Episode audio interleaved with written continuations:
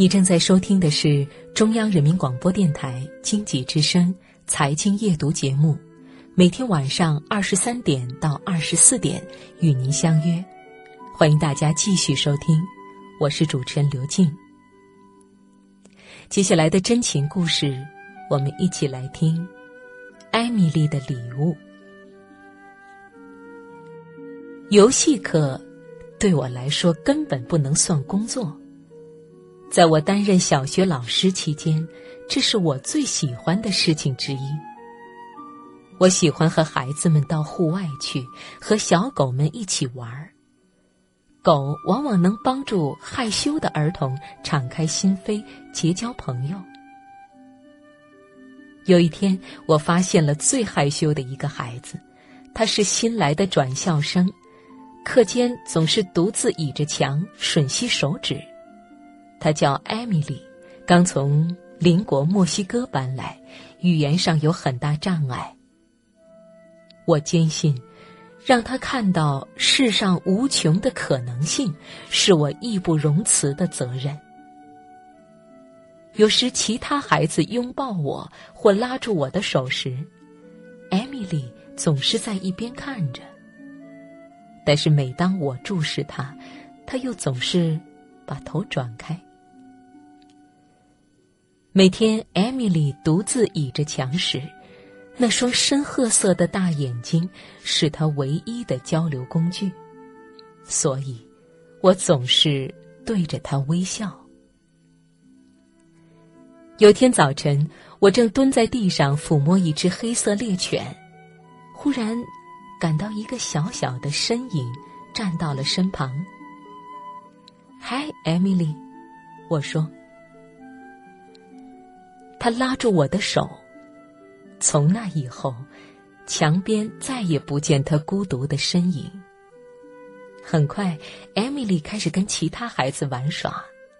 转眼已是学期的最后一天。艾米丽走到我跟前，一只手藏在身后。一个惊喜，他说着伸出手来，握在他手里的是一个小小的玻璃狗。送你的，因为你爱动物，也爱孩子。我说：“多么珍贵的礼物啊！”艾米丽笑了，她拥抱了我，然后跑开了。细看时，我发现小狗的右耳上有一个缺口，但是这缺口令它愈发珍贵。因为它是独一无二的，就像艾米丽一样。那年秋天，我调到了另一所学校，从此我再没看到艾米丽。但是她的礼物始终在我心中占有独特的位置。退休后，我搬到了加州北部，那个小玻璃狗在搬家时丢了。如今我一无所有，只剩下记忆。在忧郁的日子里，我常想，就像我的教师生涯一样，一切都只存在于过去的记忆中了。退休以后，我经常去萨克拉门托市听讲座。一天下午，我到早了些，便去附近的旧货店消磨时间。店里有很多玻璃动物，我不禁想起那只小玻璃狗，于是问店主是否见过。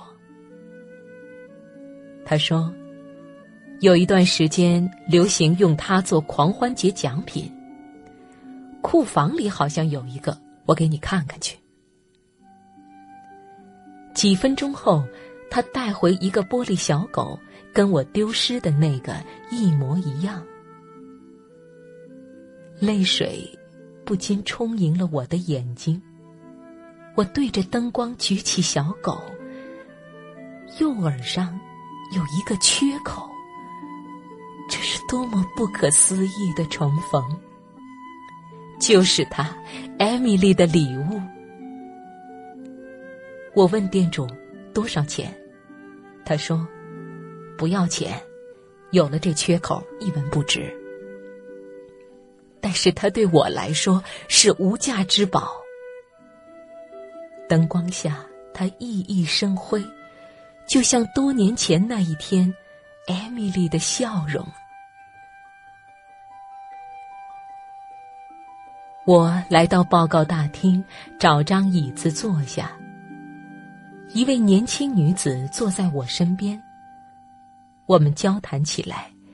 他是小学教师，来本市参加一个研讨会。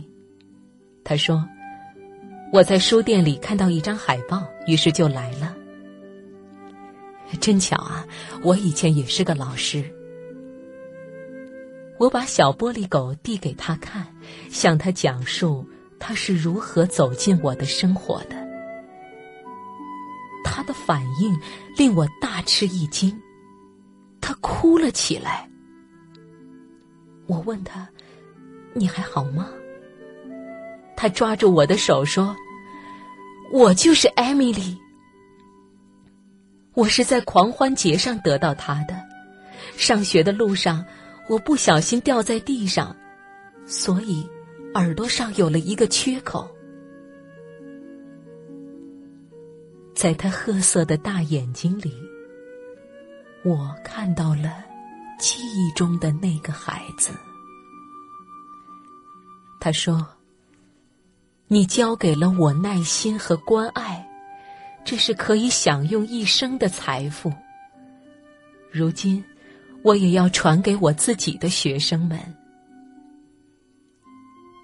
原来，我的教师生涯并没有遗失在过去之中，它将永存下去，永远的活在我的学生们的身上。